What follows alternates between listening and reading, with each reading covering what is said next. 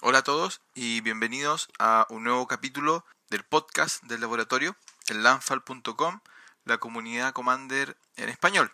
Este es oficialmente el primer capítulo luego del, del piloto. Mi nombre es Francisco, soy el responsable de la columna del laboratorio del doctor. Eh, ¿Cuál es el tema para tratar en este primer capítulo? Bueno, en general lo que vamos a ir haciendo es vincular algunos conceptos transversales del juego con algunas temáticas o algunas preguntas más específicas.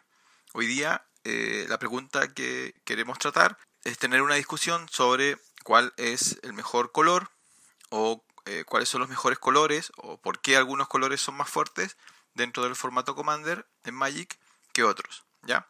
Y la idea transversal un poco para, para contestar la pregunta y, y de dónde va a venir la metodología con la cual vamos a contestar esa pregunta o, o la, o la metodología con la cual vamos a hacer nuestro ranking de colores tiene que ver con, con la idea de visualizar eh, Magic como un juego de administración de recursos, ¿no? Entonces, para entender esta idea, ¿cierto? El principio básico es que Magic es un juego competitivo donde hay cierta simetría en el cual los oponentes, eh, respecto a la cual los oponentes tienen acceso a ciertos recursos.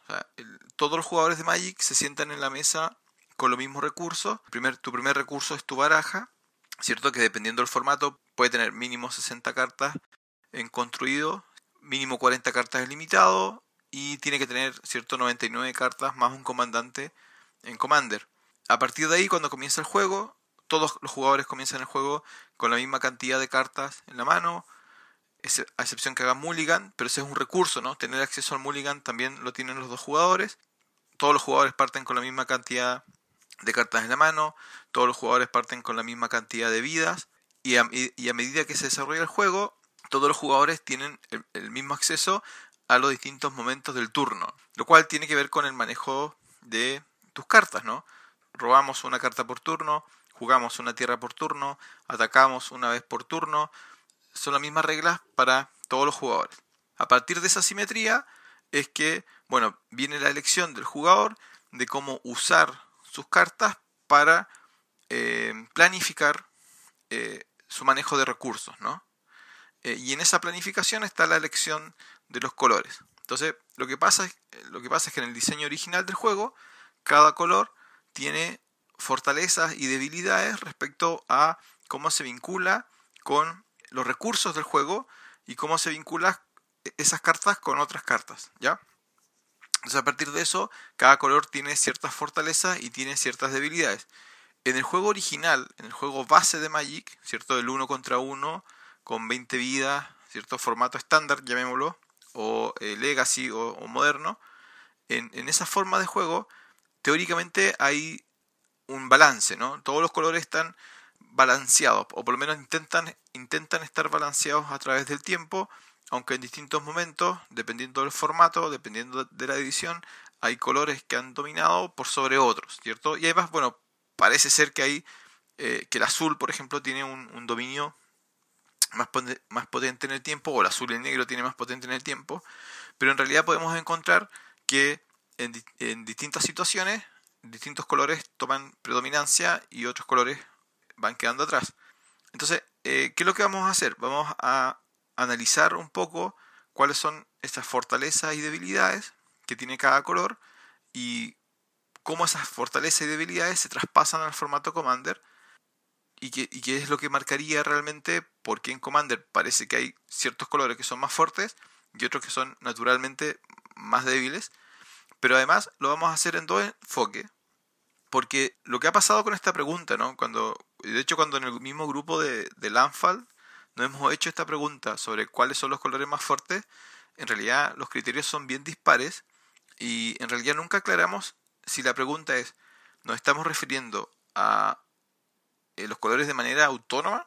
Así como si, tuviera, si tuvieras que armar una baraja monocolor. ¿ya? ¿Cuál sería el color más fuerte en Commander? Si es esa la pregunta que nos estamos haciendo, o cuál es el color más dominante a través de todas las barajas, eh, sean multicolor o sean monocolor. Y en ese caso, eh, creo que el ranking cambia un poco. Ya creo, creo que el resultado de cuál es el color más fuerte varía dependiendo de si hablamos de su presencia como monocolor o su presencia abiertamente en cualquier tipo de, baraja Commander, ¿ya? de 2 a 5 colores. Entonces lo, que vamos a tener al final es una evaluación respecto a los colores individuales y luego una evaluación respecto a cómo estos colores se van, vinculando, pero también de nuevo la, idea es ir viendo cómo el formato en realidad, eh, todos los formatos de Magic, pero el formato Commander particular, está marcado en cómo administras tu recurso, ¿ya? Entonces es súper interesante porque esta visión también nos ayuda a luego proyectar cómo construimos nuestras barajas y cómo tomamos decisiones dentro de una, de una partida, ¿no? Porque el enfoque de ver Magic como un juego de recursos donde eh, lo que queremos hacer es sacar el mayor provecho de los recursos que tenemos o maximizar nuestro acceso a recursos, nos permite ciertas líneas de evaluación de jugada que quizás cambian si tomamos decisiones de otra manera y yo me he dado cuenta, por ejemplo, jugando con jugadores más jóvenes, que muchas veces toman decisiones sin considerar eso, sino que toman decisiones, bueno, muchas veces por razones eh, emocionales, por razones eh, totalmente personales, o porque creen que están haciendo una jugada, porque vieron esa jugada en otra mesa, eh, pero no están realmente evaluando qué es lo que están ganando con esa jugada y qué es lo que están invirtiendo en esa jugada, ¿ya? bueno, e, esta visión también de, de, Magic como, como, juego, como recurso, es, va a ser más fácil o es más fácil para jugadores que han interactuado con otros juegos que tienen la misma lógica. Bueno, el, más clásico es el ajedrez, ¿no? El ajedrez es un juego simétrico, ¿cierto? Donde los jugadores tienen el mismo acceso a los mismos recursos, pero luego hay videojuegos como por ejemplo StarCraft, es mucho más explícito, ¿no? que la lógica de, los juegos de estrategia en tiempo real tienen que ver con la adquisición de recursos y cómo inviertes esos recursos, que además tú sabes que son limitados. No tienes infinitos recursos, a excepción de que hagas eh, alguna clave, ¿cierto? Show me the money. Em, pero entonces los jugadores que han jugado, que juegan mucho ajedrez, o los jugadores que han pasado por eh, estrategia, videojuegos de estrategia a tiempo real, o los jugadores que han pasado por em, juegos de mesa, que están siendo muy populares en el caso de Chile en los últimos años, ¿cierto? el más conocido quizás Catán, eh, todos siguen la misma lógica, ¿ya? Tienes una cantidad limitada de recursos, como, como los usas, y bueno, Magic sigue esa línea, ¿no? Entonces, si aplicas esa regla, quizás también te ayude a construir mejores barajas o a jugar o tomar decisiones quizás más efectivas dentro de una mesa. Vamos, al, vamos a los colores de manera individual y vamos viendo cuáles son como las principales fortalezas de cada, de cada color. Ahora, voy a analizar un poco los colores, eh, o vamos a comentar los colores desde su perspectiva histórica, ¿ya? Por lo tanto, eh, porque hay colores que han cambiado eh, a través del tiempo y, han visto algunas de sus fortalezas más marcadas a través del tiempo y, y otras han visto cómo han ido desapareciendo. Por lo tanto, la visión va a ser un poco conservadora, ¿no? a todo esto, si quieren buscar la lógica de cada color, esto Wizard lo tiene muy bien definido. Eh, el, concepto es de color pie, eh, donde cada color tiene asignadas ciertas cosas que, eh, para lo cual es bueno, para lo cual es mediocre y para lo cual es malo. ¿ya? Y se supone que esa regla, esas reglas definen, esa lógica de, diseño define la generación de nuevas cartas. ¿ya? Entonces, por ejemplo, este año hubo mucho revuelo cuando en Commander 2019, en la edición Commander 2019, porque apareció una carta que se llama Hundir en la Miseria, que es un conjuro negro, de, que vale uno incoloro y uno negro, y que hace que cada oponente sacrifica una criatura o un encantamiento. ¿ya? Entonces, esto representa removal de encantamiento en negro, lo cual, según la visión más tradicional del Coral Pie, no debería tenerlo. El negro no debería ser capaz de eh, destruir encantamientos. Es una debilidad. Ahora, eh, Wizard eh, lo ha dicho, lo ha dicho explícitamente de que muy conscientemente ha intentado ir borrando las barreras del Coral Pie y por lo tanto la idea es que vamos a ir viendo poco a poco cómo cada color va a tener acceso a, a todas las áreas de, del juego, pero lo va a tener de nuevo algunos de, una manera clara y fuerte y otros de manera eh, más débil o condicional, ¿no? Por ejemplo, específicamente hundir en la miseria, claro, obliga al oponente a sacrificar una criatura o un encantamiento. Por lo tanto, va a haber situaciones donde esto no le va a permitir a un jugador negro quitarse el encantamiento de encima, donde el blanco y el verde, ¿cierto? Siempre van a tener acceso a efectos como desencantar y naturalizar, que específicamente destruyen encantamientos que pueden ser problema, ¿ya? Pero aún así se generó, eh, cuando se, mostró el spoiler de esta carta, se generó algo de, discusión eh, por esta idea de, darle al color negro, que es un color bastante fuerte, eh, salida a, una de las pocas debilidades que, que le quedan en el juego. Ya, pero tomando eso en cuenta, en el caso del blanco, ¿cierto? El blanco tiene, tiene dos líneas eh, fuertes que guían su diseño. Uno es lo que tiene que ver con, la vida, ¿cierto? El blanco tiene cartas que te, dan, te generan vida de manera significativa o de manera consistente, ya cartas como congregar, por ejemplo, y cartas que dificultan eh, que pierdas vida o intentan obstaculizar eh, el que pierdas vida, ¿no? Cartas como adoración, por ejemplo, como paria. El otro lado del blanco es el control, ir colocando obstáculos o barreras o limitaciones al, al juego del oponente, ¿cierto? Donde están todas estas, por ejemplo, todas estas pequeñas criaturas, normalmente de, corte, de coste 2 o 3, ¿cierto? Como Talia y los otros Hatebirds, ¿no? Que son estas pequeñas criaturas que van colocando como barreras o limitaciones a las jugadas del, del oponente. Y por el otro lado tenemos cartas, ¿cierto? Como, como el anillo del olvido o como el removal específico, ¿cierto? Que eliminan de la mesa del oponente. Y si eso falla, ¿cierto? Queda la última parte del blanco, que es esta destrucción masiva, representada principalmente por ira de Dios, ¿cierto? Pero bueno, en esa línea hay, hay mucho, removal, mucho removal masivo.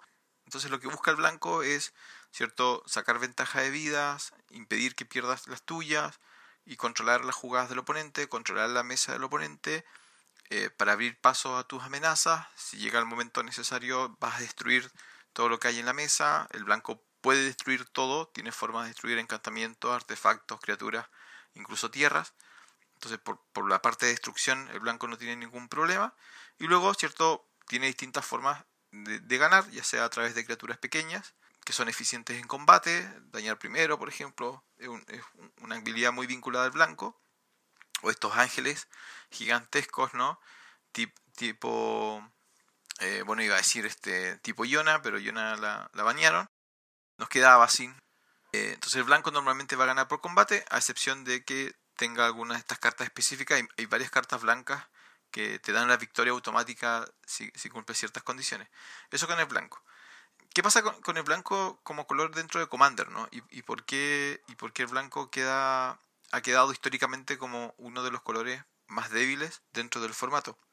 Bueno, la razón principal tiene que ver con eh, que estos colores no fueron diseñados o no están diseñados originalmente para formatos multijugador. Magic no es un formato eh, naturalmente multijugador, sino que está diseñado para una experiencia uno contra uno y por lo tanto hay ciertas fortalezas o ciertas estrategias que son altamente eficientes uno contra uno o, pueden ser eficientes uno contra uno, pero que van perdiendo valor en una mesa de cuatro. ¿ya? Entonces, por ejemplo, toda la línea de control eh, monocolor específicamente blanca se hace muy difícil de mantener de manera consistente cuando pasas de un uno contra uno, donde por ejemplo la estrategia Hate Bears o osos odiosos, osos odiosos sería la traducción, ositos odiositos, como osos cariñositos, osos odiositos. Entonces la baraja osos, la, la lógica osos odiosos, que es bajar una criatura pequeña o bajar varias criaturas pequeñas que molestan al oponente, le impiden jugar sus estrategias, sus cartas, pero tú mientras tanto, y mientras él intenta avanzar con su, sacarse de encima o evitar los castigos de los osos odiosos, tú le estás pegando, ¿cierto? Estás aprovechándote de la velocidad de cartas como Talia eh, esa estrategia, cuando tú la pasas de uno contra uno a una mesa de cuatro jugadores, donde tienes que eliminar a tres y que cada uno de ellos tiene 40 vidas, es mucho más difícil, especialmente, no solamente porque tus pequeñas criaturas atacantes ya no tienen el impacto que tenían uno contra uno, sino que además ninguno de los otros tres quiere ser controlados. Entonces, tu esfuerzo ya no es controlar a un solo jugador, sino que controlar a tres, ya, lo cual es muy difícil. ¿Qué fortaleza uno ve en el blanco? En Commander, todo lo que tiene que ver con destrucción masiva, porque esa línea sí se hace más fuerte, porque entonces tú como jugador blanco tienes acceso a eliminar todas las criaturas, todos los encantamientos de toda la mesa, ¿no? Y eso sigue siendo muy pertinente, pero no parece ser suficiente como para sustentar un, una baraja Commander mono blanco. Entonces, por eso es difícil encontrar eh, barajas 100% blancas dentro de top de barajas jugadas o top de barajas competitivas, ¿no? Pasemos al, al azul. ¿Qué pasa con el azul? Bueno, los pilares del azul, ¿cierto? Está vinculado con su capacidad para robar. Es el color que te permite robar cartas de mejor manera y lo hace desde cartas muy baratas eh, como Brainstorm, Ponder, Preordenar, a cartas como el, el Azul, donde puedes robar X eh, cartas. Y después tiene versiones muy eficientes o, cartas que representan muy bien la ventaja de robar cartas, como el estudio rístico, ¿no? Entonces, ese es como, como un pilar. Y eso es, muy interesante hablar de, esa fortaleza comparada con la del, color blanco, porque cuando el juego se, se balanceó originalmente, o cuando, cuando los creadores del juego intentaron como balancear el juego originalmente, por ejemplo, si observamos la primera edición, alfa y beta, tiene presente estas cinco, este ciclo de cartas, eh, los cinco instantáneos de un color cada uno, que se vincula a un recurso por tres. El relámpago, ¿cierto? Que el instantáneo rojo, que por un rojo eh, hace tres puntos de daños. El ritual siniestro, que por un mana negro te da tres manas negros. El crecimiento gigante, que por un mana verde da más 3 más 3 el Ancestral Recall, ¿cierto? Que es azul, donde por un mana azul robas tres cartas, y el blanco que es algo así como vapores sanadores, que por un mana blanco ganas tres vidas o previenes tres puntos de daño.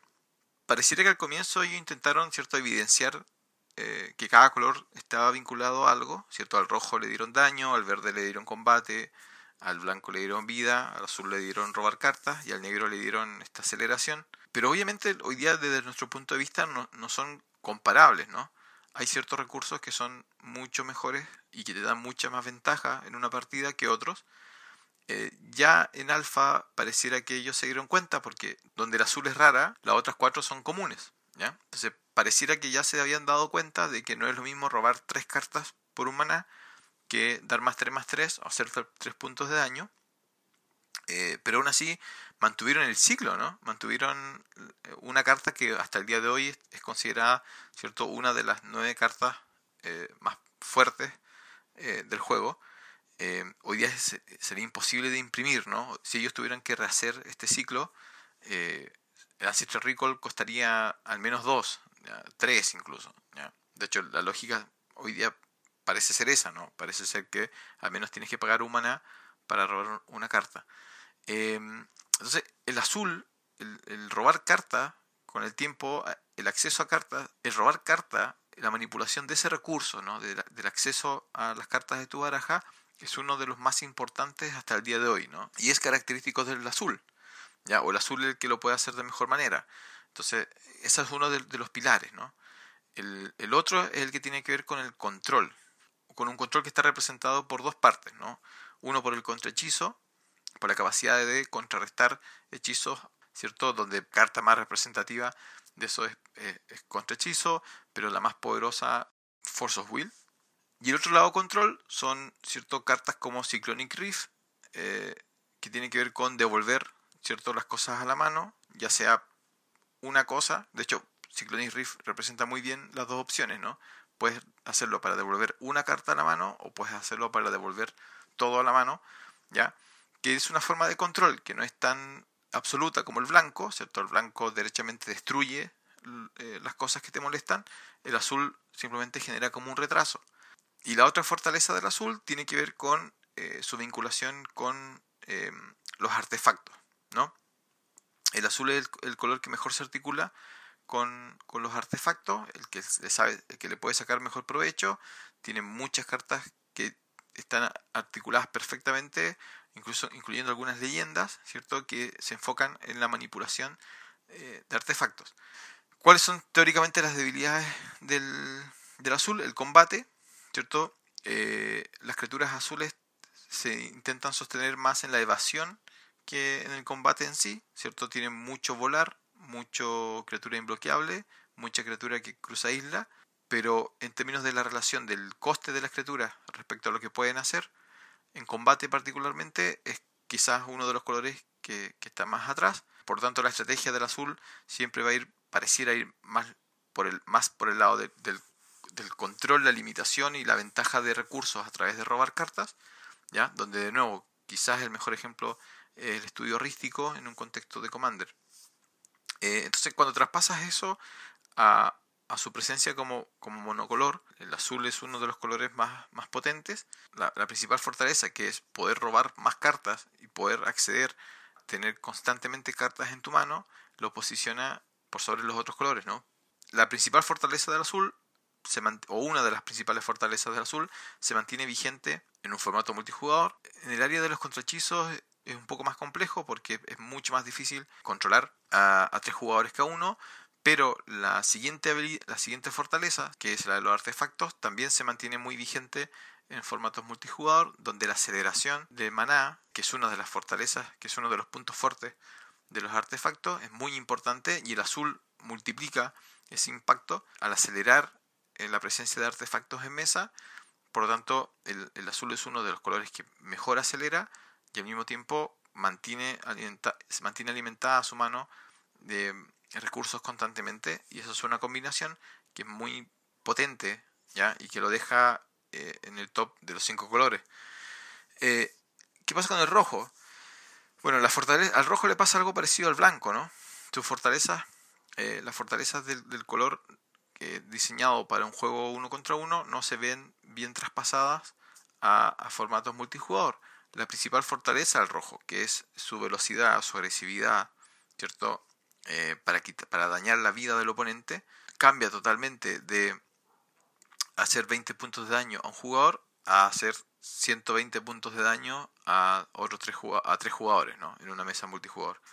Entonces cartas como Relámpago, cartas como eh, Guía Trasgo, que son altamente relevantes en otros formatos, ¿ya? porque por ejemplo si juegas moderno, ya por la presencia de, cartas como Fetchland y Chocland, tienes un oponente que en promedio parte con 16 vidas, entonces la matemática que tú, estás, que tú vas a hacer es cómo puedo quitar 16 vidas o 18 vidas con, siete, con mis 7 cartas iniciales en la mano, lo cual para el rojo es totalmente accesible, pero por contraparte, cuando tú te sientas en una mesa Commander, tu pregunta es cómo con 7 cartas en la mano le voy a quitar 120 puntos de vida total a tres jugadores, ¿no?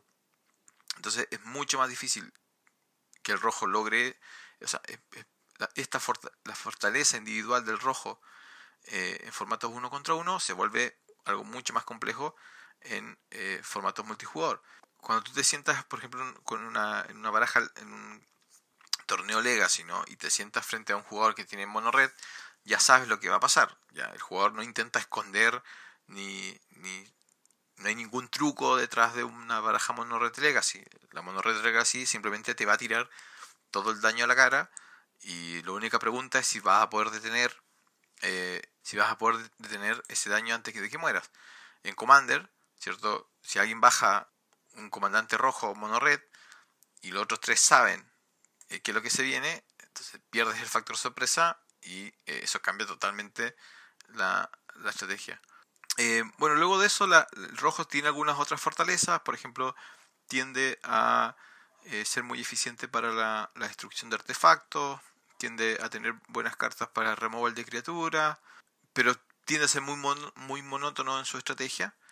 La última fortaleza del, del rojo, el último elemento interesante del rojo, es que tiene efectos muy, muy, muy singulares, ¿cierto? Eh, cartas muy extrañas que solamente se encuentran, se encuentran en, en, rojo, que tiene que ver con cartas como Invocación del Ave Solar, ¿ya? Que, eh, ese encantamiento donde cada vez que juegues, ese encantamiento, ¿cierto? Donde cada vez que juegues un hechizo, ¿cierto? Revelas X cartas, donde X es el coste del hechizo y puedes jugar una carta de coste X o menos, sin pagar su, su coste. Bueno, ese tipo de efectos eh, muy raros o, los efectos que son muy caóticos, muy al azar, es muy típico del rojo, que lo hace un color muy interesante, muy entretenido, pero no es una gran fortaleza o no es un gran punto fuerte o no es, un gran punto a favor, porque bueno, si tú quieres tener una estrategia, parte fundamental es un poco saber lo que va a pasar con tu baraja y el rojo, eh, su lado más caótico, apuesta precisamente a lo contrario. Entonces, el rojo puede, puede generar barajas muy entretenidas o estados de mesa muy entretenidos, pero también puedes morir solo no tener ningún, ningún impacto significativo. Eso con el rojo. Entonces el rojo queda en la parte baja del ranking en, en los colores individuales. Precisamente no, porque su fortaleza, ninguna de sus fortalezas traspasa bien a, a, formato multijugador, ¿no? ¿Qué pasa con el verde? El verde como, como color está muy bien estructurado y es muy compacto en, en, la forma en la cual se, se diseña, porque los dos pilares de su construcción, uno es la aceleración, ya sea eh, aumentando la cantidad de, tierras en la mesa, como cartas como cultivar, ¿cierto?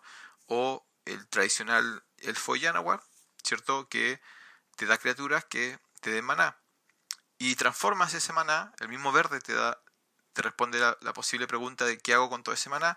Bueno, bajas criaturas gigantescas eh, que te den ventaja en el combate, eh, ya sea criaturas como Terastodon, ya donde tú te quedas con un 9-9 y destruyes cartas del oponente, o cartas como el Vengador de Zendikar, o bueno, si nos salimos un poquito del verde, eh, cartas como el Dracis, ya algunos el Dracis, los Dracis son buenos amigos del color verde. Y luego de eso, bueno, una tercera pata de las fortalezas del color verde, eh, que también se articula muy bien con la lógica de la criatura, es su capacidad para tutoriar eh, y poner en juego criaturas principalmente verdes, con cartas como cierto Natural Order o el Zenith verde. Entonces la estrategia del verde es como la, más básica, es la más fácil de entender quiero bajar tierra, quiero bajar aceleración y quiero bajar una criatura 8-8, 9-9, 10-10, 12-12 que eh, aplaste eh, a las criaturas del oponente y termine por golpear directamente la cara de tipo que está frente mío. ¿Qué pasa con, qué pasa con, el verde dentro de su presencia monocolor? Pasa que al ser tan directo, al tener una estrategia tan directa, ¿cierto? Donde toda la mesa sabe lo que el verde va a hacer, ¿ya? Eh, es fácil que la mesa responda, ¿no? Y tiene que ver un poco con el mismo problema del blanco y del rojo, ¿no? No es lo mismo aplastar a uno 20 vidas de un oponente que aplastar 120 vidas de tres oponentes.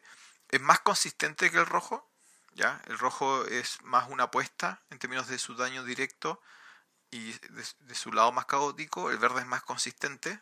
Eh, el problema es que el verde tiene que apostar a intentar matar al oponente antes que el oponente encuentre formas de, detenerlo y normalmente va a alcanzar a hacerlo, va a alcanzar a matar uno o dos oponentes, pero va a costar mucho que logre matar a tres oponentes sin que de alguna manera intervengan con su plan, ¿no? Sin que el negro y el blanco limpien la mesa de criaturas o el azul contrarreste el último hechizo clave verde, ¿ya? Eh, entonces el verde siempre va a lograr hacer daño, pareciera, ¿no? Que igual que el rojo siempre va a lograr hacer daño, pero no va a lograr matar a, todos sus oponentes antes de llevarse el juego. Entonces el verde queda como entre medio, ¿no? Es, más consistente que el rojo, eh, tiene cartas que parecen más poderosas que el blanco en términos de, ser proactivo en su plan, pero no logra ser tan consistente, eh, no, lo, o sea, no logra ser tan exitoso como el, el, azul, por ejemplo. ¿Ya? Es su estrategia. ¿Qué pasa con el negro? El negro es uno de los colores más fuertes en monocolor, el negro es muy fácil, las fortalezas del color negro son muy fáciles de entender dentro de la idea de Magic como un juego de recursos, ¿ya? Eh, el negro, el color negro puede hacer básicamente todo, tiene acceso a todas las líneas importantes de, manipulación de recursos, eh, tiene aceleración, tiene criaturas fuertes, tiene formas de robar, tiene formas de eh, controlar la mesa, incluso tiene formas de Em, atacar la mano del, oponente. Y se supone que la, limitación para, esa, para ese tipo de acciones era que el negro siempre pierde algo, siempre sacrifica algo eh, para obtener ese beneficio. Y normalmente es vida. ¿ya? Entonces, El azul, por ejemplo, el azul roba cartas, pero no pierde vidas. Por eso el azul es el que se vincula con, robar cartas de manera más fuerte.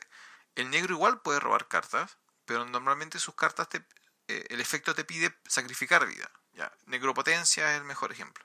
O el negro tiene eh, reanimación de criaturas, que también lo tiene el blanco, por ejemplo, pero el blanco te pide gastar más maná porque no te pide nada más. El negro te permite reanimar muy barato en términos de maná, pero te pide gastar vida, ¿no? Pagar en vidas el coste de la criatura o la fuerza de la criatura. ¿Ya? Entonces, de esa forma, el negro estaba relativamente balanceado o se balancea eh, o se equilibra, se equilibra con los otros colores, de nuevo, en un formato uno contra uno, porque si vas a reanimar una criatura 8-8, por ejemplo, y vas a perder 8 vidas, ¿cierto? Y, tú solo te vas a poner en 12, te pones al alcance de que una criatura, de que una baraja roja, por ejemplo, te pegue esos 12 puntos de daño muy rápido, o que el azul te devuelva la criatura a la mano, o entonces eh, el sacrificio que tiene que hacer el color negro para llevar a cabo su plan lo equilibra respecto a los otros colores. Pero en Commander, cuando tú no partes con 20 vidas, sino que partes con 40 vidas, esa relación de lo que estás sacrificando por lo que estás ganando eh, cambia un poco. ¿ya? Y de nuevo, Necropotencia es un gran ejemplo de eso, porque no es lo mismo partir con 20 vidas y pagar 7 que partir con 40 y pagar 7. Necropotencia, que ya es una carta muy potente en formatos construidos tradicionales, se transforma en una se transforma en un efecto mucho más potente en una mesa commander. Este el hecho de que el negro pueda pueda hacer básicamente todo lo importante en un formato, ¿cierto? El negro puede robar cartas, puede bajar criaturas gigantescas y si tú le matas esas criaturas las puedes poner en juego rápidamente eh, lo coloca en, el top de los colores más fuertes. Y el último factor que favorece al negro es su capacidad para tutoriar. Los mejores tutores y la mayor cantidad de tutores están en, el color negro. Todos los colores pueden buscar cartas en la baraja, pero algunos pueden buscar de manera muy limitada, ya sea que filtran simplemente eh, o buscan cierto tipo de, de, cartas, mientras el negro tiene varias cartas que te permite buscar lo que tú quieras y en algunos casos ni siquiera mostrárselo al oponente. ¿ya? Entonces, tener todas las posibles respuestas más las mejores formas para encontrar esas respuestas hacen que el negro se ubique eh, dentro de, los dos colores más fuertes. ¿no? Entonces, como se darán cuenta, para efectos de, nuestro análisis, los dos colores de manera individual más fuertes parece ser el azul y el negro. Tiendo en este momento a, darle el primer lugar al azul, eh, pero con el asterisco de que a mi gusto la razón por la cual el azul queda como el color más fuerte dentro de los cinco es porque se vincula de una manera muy potente con los artefactos, por tanto el azul solo es en realidad como un color y medio, porque hoy día los artefactos son una área de, del juego tan potente y tan fundamental, ya que casi es un color más, ¿ya? y se articula y se vincula de manera muy potente con, el azul. ¿ya? Y eso pondría al azul, a mi gusto hoy día, por sobre el negro, eh, en términos de, de, potencia, de colores más fuertes. ¿ya? Pero muy cerquita el, azul y el negro. Después vendría el verde, que si bien tiene cosas muy fuertes, pierde un poco de potencia por lo limitado de su plan. Todo el mundo sabe lo que el verde quiere hacer. Y después vendría el blanco y el rojo. Ya, ahora, eso era en términos de, de color individual. Pero Magic Commander no se juega con barajas monocolor solamente, sino que hay, la mayoría de las barajas son multicolor. ¿Y qué pasa, qué pasa cuando traspasas estos análisis a, la lógica multicolor? Bueno, lo primero, eh, ¿qué le pasa cuando puedes mezclar colores? Cuando puedes mezclar colores, pasa algo muy interesante que es que lo que tú em, empiezas a hacer es eh, tapar las debilidades de un color con las fortalezas de otro. Y, por eso es que se equilibra un poco la presencia de los colores dentro de, del espectro, ¿no? cuando permites mezclar colores, cuando permites armar barajas multicolor, eh, si bien el ranking no cambia tanto, eh, sí la diferencia entre los colores desaparece un poco, ¿ya? El, en barajas multicolor, el rojo y el blanco suben un poco su presencia y su efectividad, aunque a mi gusto siguen quedando detrás del el verde, el, azul y el negro. Ahora, ¿por qué pasa eso? Porque en barajas multicolor, lo que tú estás intentando hacer normalmente es tapar o cubrir las debilidades de un color con las fortalezas de otro. ¿Ya? Entonces el blanco y el rojo se transforman en colores, particularmente rojo, se transforman en colores complementarios de otros, ¿cierto? Que son como más pilares de, una baraja. Entonces, por ejemplo, ¿qué pasa con el azul? ¿Qué pasa con el negro y qué pasa con el verde? Encuentran en el blanco, por, ah, entonces, ¿qué pasa, por ejemplo? Toma, tomemos la fortaleza del blanco en multijugador, que es la destrucción y el control de la mesa. Un color como blanco o un color como verde, que no tienen formas consistentes de hacer eso, encuentran en blanco un gran color de apoyo. Entonces el azul ya puede sacar todas esas cartas que devuelven las cosas a la mano y colocar una ira de Dios o colocar un comando blanco y directamente destruir los artefactos que le molesten o destruir los encantamientos, ¿ya? Eh, sin, preocuparse que el jugador lo va a volver a jugar después. Y también sucede, también, lo mismo pasa con el verde, ¿no? El verde que no puede destruir todas las criaturas encuentra en blanco eh, esa fortaleza. También lo otro que pasa es que los colores que dentro del color Pi comparten lógicas, por ejemplo el azul y el blanco comparten el control, el tipo de control de mesa, se eh, potencian entre sí. ¿ya? Entonces, donde el blanco no es un color muy potente de manera individual, sí encuentra en el azul un buen amigo para armar buenas barajas Azorius. ¿ya? Y el Azorius eh, tiene mayor presencia como combinación que el, que el mono black. ¿Qué pasa con el rojo? Bueno, el negro, por ejemplo, encuentra en el rojo un muy buen amigo para acelerar el daño y para generar caos. ¿ya? Entonces, si bien no hay muchas barajas eh, o, es difícil de repente armar una baraja mono red, es mucho más interesante y mucho más potente armar una combinación Rakdos, ¿ya? Por ejemplo. Eh, entonces, claro, cuando empiezas a mezclar colores, lo que empiezas a ver es qué es lo mejor que tiene cada color, ¿cierto? Y los vas mezclando, ¿ya? Ahora, ¿qué es lo que ha pasado en los últimos años? Lo que ha pasado en los últimos años es que la base de mana en Magic se ha visto de manera tan, tan fortalecida que hoy día tú perfectamente puedes armar barajas cinco colores.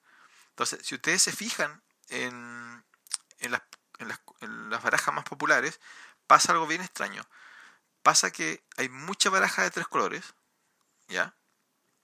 Eh, donde si tú buscabas hace 10 años atrás o hace 15 años atrás, lo más normal eran barajas de dos colores, ya, un color, dos colores, y muy poco pentacolor, por ejemplo. Hoy día lo que ves es mucha baraja de tres colores y muy pocas de cuatro colores. Y la razón por la cual hay pocas de cuatro colores, uno, es porque hay pocos comandantes de cuatro colores. Y dos, porque una vez que ya estás apostando a cuatro colores, no hay ninguna razón para la cual no directamente tirarte por los cinco. ¿Ya? O sea, no hay, ninguna. La diferencia entre usar cuatro colores y cinco colores, en términos de la dificultad para generar tu base de maná, no es tan alta. ¿no? Están todas las herramientas para jugar cinco colores. Entonces, cinco colores está tomando una alta presencia, particularmente en, en Magic competitivo.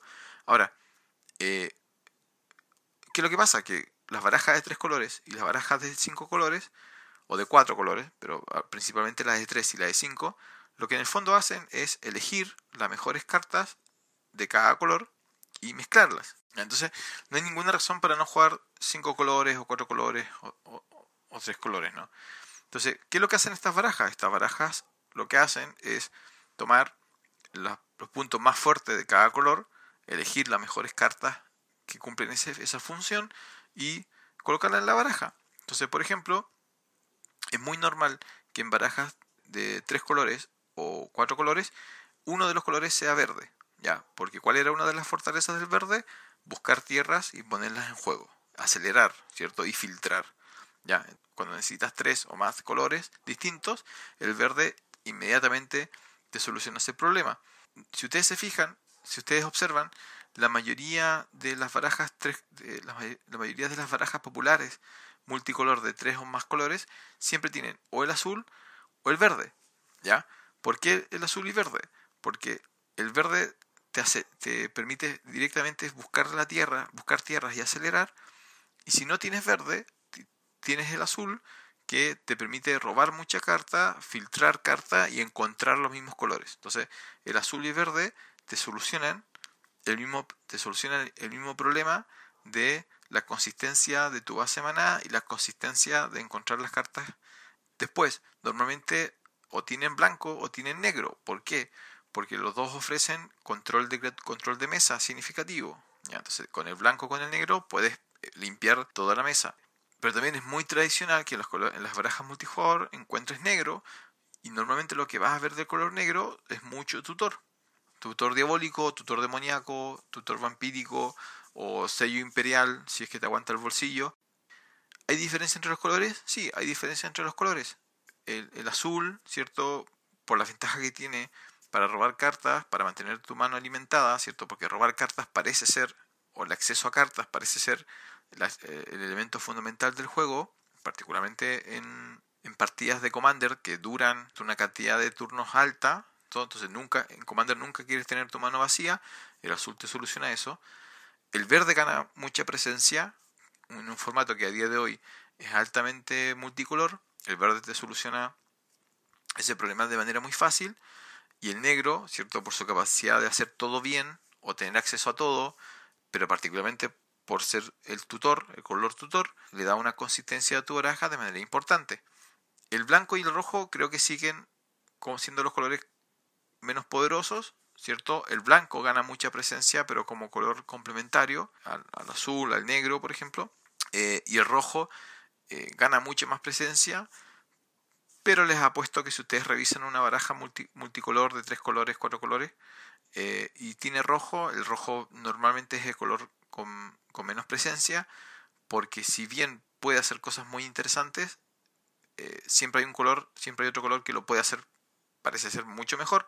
Entonces el rojo puede robar cartas, pero no lo puede hacer tan bien como el azul y el negro. El rojo puede destruir criaturas, pero no lo puede hacer tan bien como el blanco y el negro. ¿Ya? Entonces la presencia del rojo tiende a ser muy específico a partir de algunos efectos que eh, son deseables y que no existen en, alguno de, los otros colores. Entonces, eh, si tuviéramos, para ir retomando, o para ir cerrando, ¿no? Eh, porque ya, perdón por el podcast tan largo, em, si tuviera que hacer un ranking de, de colores individuales, hoy, a día de hoy colocaría el azul primero, seguido por el negro, en tercer lugar verde, y cerraría con el blanco y el rojo. Y eh, si tuviera que hacerlo como, como color con presencia en Commander, como con presencia determinante en Commander, eh, el primer lugar se lo daría al negro. Habría un segundo lugar muy peleado entre verde y azul, donde a días de hoy estoy tentado de, darle, darle el segundo lugar al verde y dejar muy pegado, casi compartiendo un segundo lugar con el azul y luego volvería a poner el blanco y el rojo, pero ya no tan distante, ¿cierto? No una vuelta detrás eh, a los otros colores, sino muy mucho más cerca en el caso del blanco, mucho en un cuarto lugar bien pegadito y el rojo lamentablemente un, poco más atrás. Y así estaríamos cerrando este capítulo del podcast. De nuevo, este, esto es un, un, esfuerzo inicial, queremos ver cómo responden, así que nos interesa mucho su, su opinión. Y nos vemos para una nueva entrega del, del podcast.